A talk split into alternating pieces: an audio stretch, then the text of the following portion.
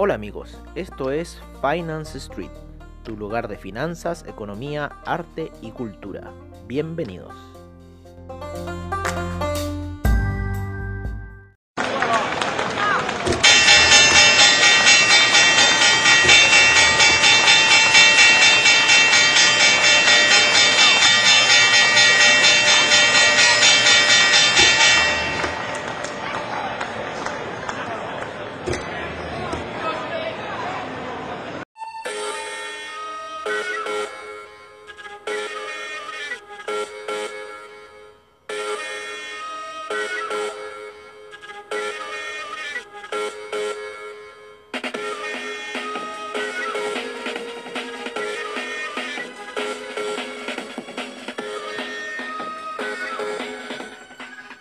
Amigos de Finance Street y bienvenidos a Mercados on the Street.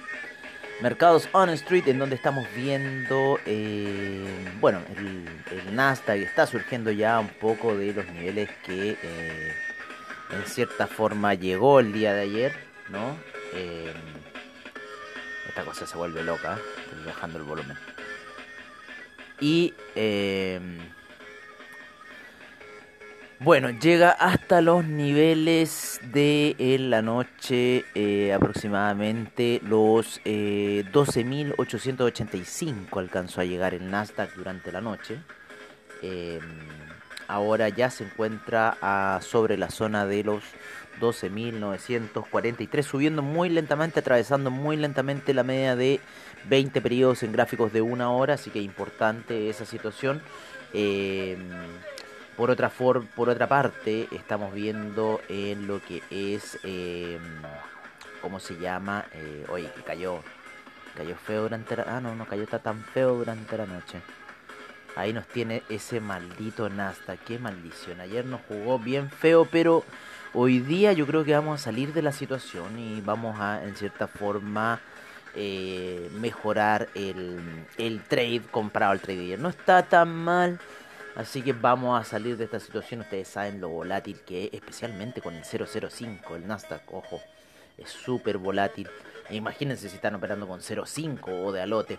Lo que sí está bueno, lo que sí está bueno y está saliendo bien bonito y que yo no le he metido en una operación, eh, por lo menos en otra cuenta, porque en otra sí estoy con operación en eso, es el oro.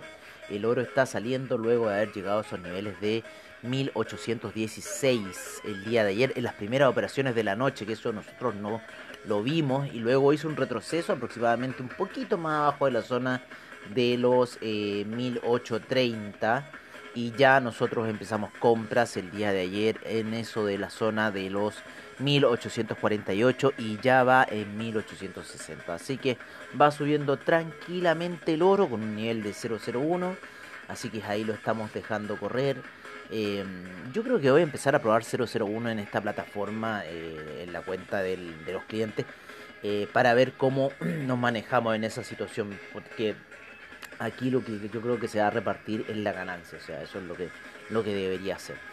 Así que bueno, vamos a ver em, esta situación del Nasdaq que está subiendo, eh, hay que esperar ya al horario de Wall Street, por lo menos en gráficas de 15 minutos, está subiendo, queriendo alcanzar la media de 200 periodos que está en 12.989 el Nasdaq.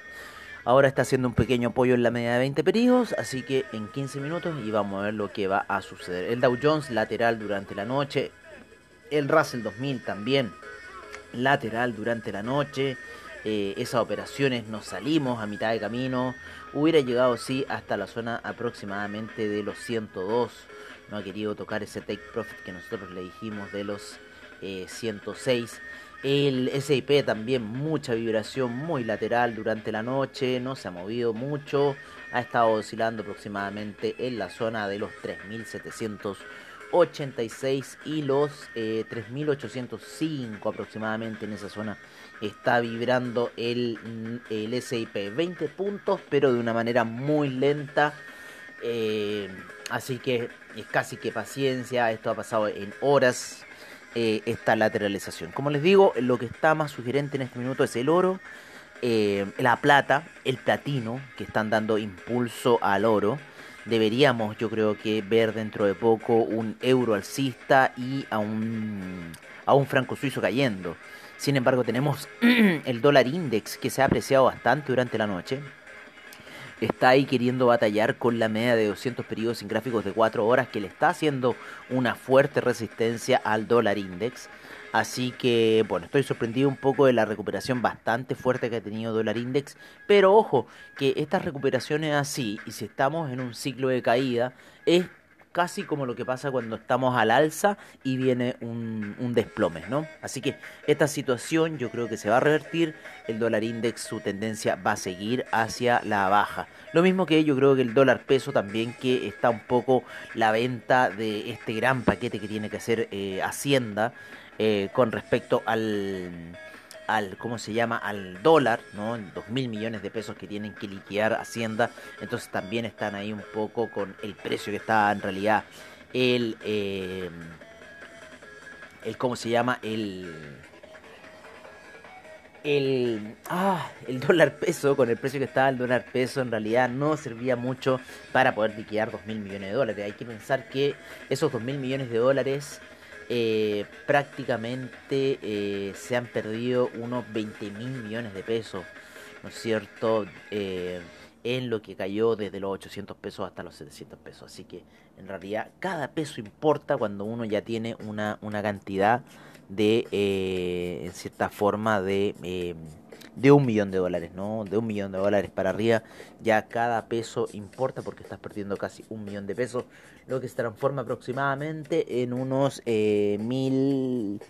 1.300 dólares aproximadamente que eh, vas perdiendo por cada peso que va cayendo. Así que en cierta forma es bastante considerable el, el tema de lo que está ocurriendo en el dólar peso. 7.20 cerró ayer. Eh, vamos a ver cómo está con Trading Economics, que por lo general siempre están con la información de las divisas eh, más adelantadas. Está en 7.19, así que al parecer hay un retroceso en el dólar peso de los 7.20 de ayer. 3.39% eh, se apreció, se ha apreciado en la semana el dólar peso.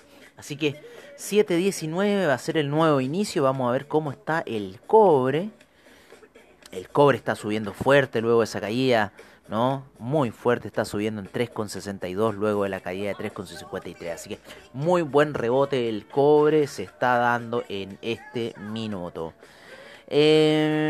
¿Cómo está la cosa en Europa? Lateral, súper lateral está la cosa en Europa. El DAX está súper lateral, el CAC súper lateral. Vamos a sacar esto de acá. Súper lateral el CAC. Eh, el China 50, wow, explosión en el China 50. Se nos olvida revisar el China 50 en la noche. Hay que estar con un ojo ahí en ese China 50, así que vamos a tenerlo más en cuenta. 10 de la noche, hoy día se ha mandado una alza importantísima, importantísima el China 50.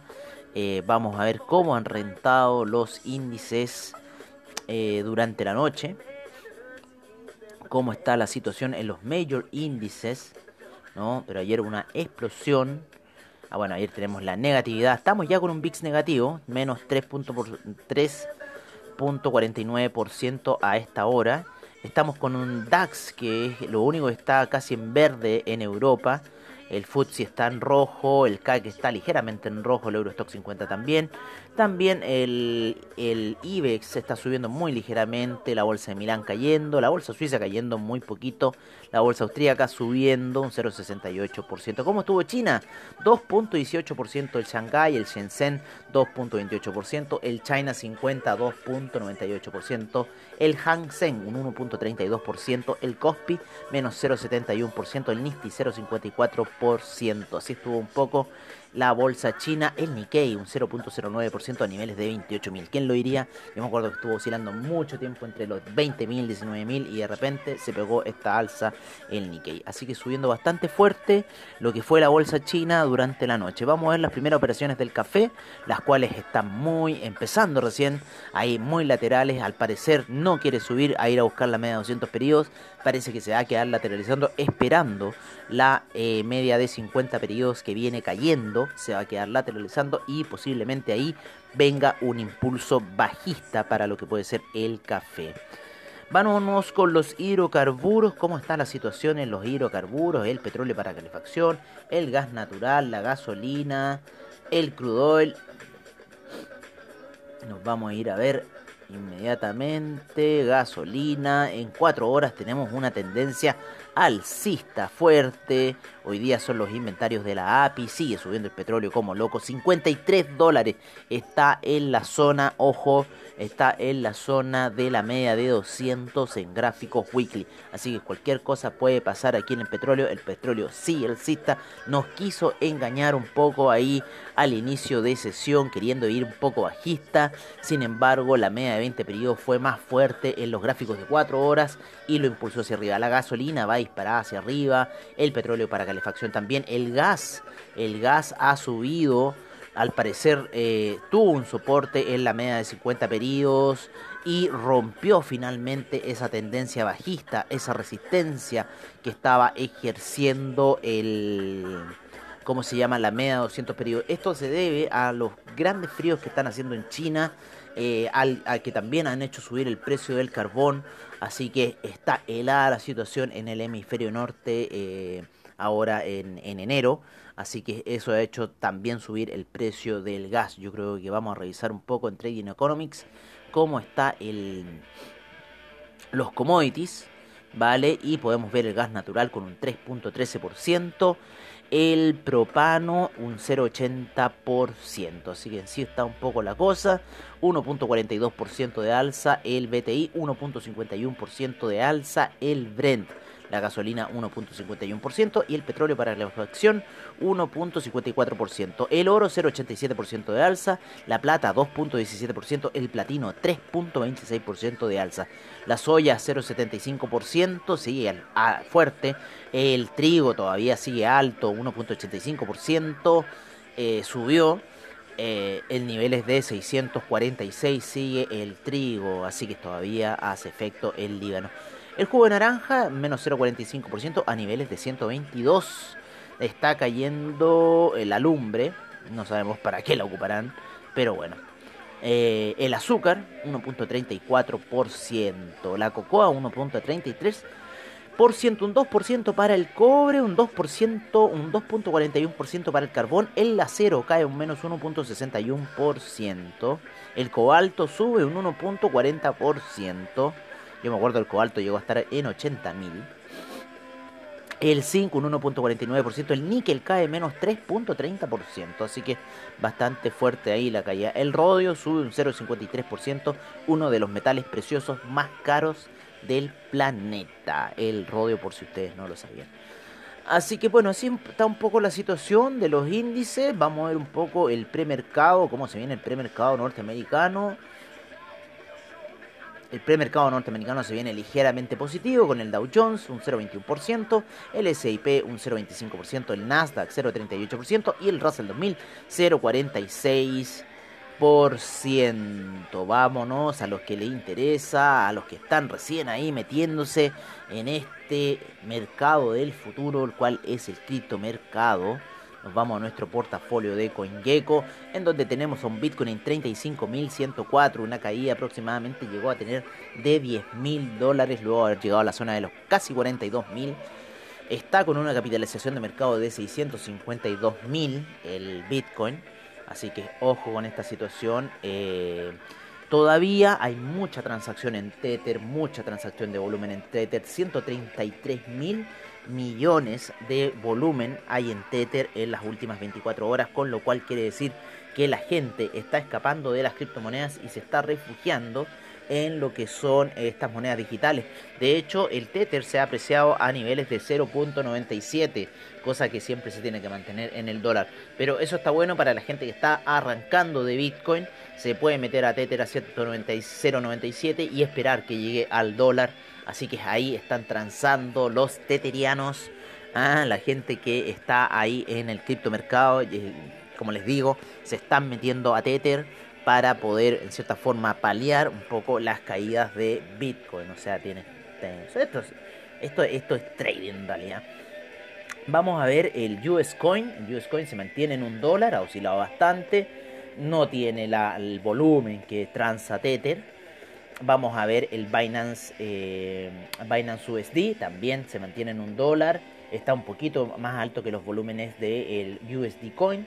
pero Tether sigue siendo la dominante en cuanto a, eh, a esta situación que hacen los, los, los criptomercadistas, ¿no? De que si eh, la moneda empieza a caer, se refugian en Tether para que esta situación se mantenga como prácticamente en cero neutral y después pueden ir a atacar nuevamente el criptomercado. Así que es muy interesante lo que se, lo que la, la, ¿cómo se llama? Las sinergias que se están dando en el criptomercado. Eh, bueno, bueno, bueno, bueno. Creo que eso sería todo por ahora. Estamos con un cobre alcista 3,62. Así que es lo más probable que veamos ese dólar peso a, eh, con una baja el día de hoy. Luego de eh, llegar a 7.20 el día de ayer y estar ya en 7.19 eh, para la apertura. 7.19.23 es lo que nos está marcando Trading Economics hasta este minuto a las 8.03 de la mañana en Santiago de Chile. 6 de la mañana en Nueva York. 12 eh, del día en Europa, principalmente en la zona de Italia, España, esa zona. Eh, bueno amigos, eso sería todo por ahora. Muchas gracias por escucharnos en Mercados on Street. Espero que tengan muy buen trade el día de hoy y nos veremos quizás a la noche en After Street. Un abrazo, cuídense y nos estaremos viendo prontamente. Agradecemos a AvaTrade, recuérdenlo, los mejores spreads, seguridad y confianza para tu trading online. Investing.com Trading Economics, CoinGecko. Muchas gracias por toda la información que nos dan a ver. Un abrazo, cuídense, no se apalanquen mucho y nos veremos en el after de los afters.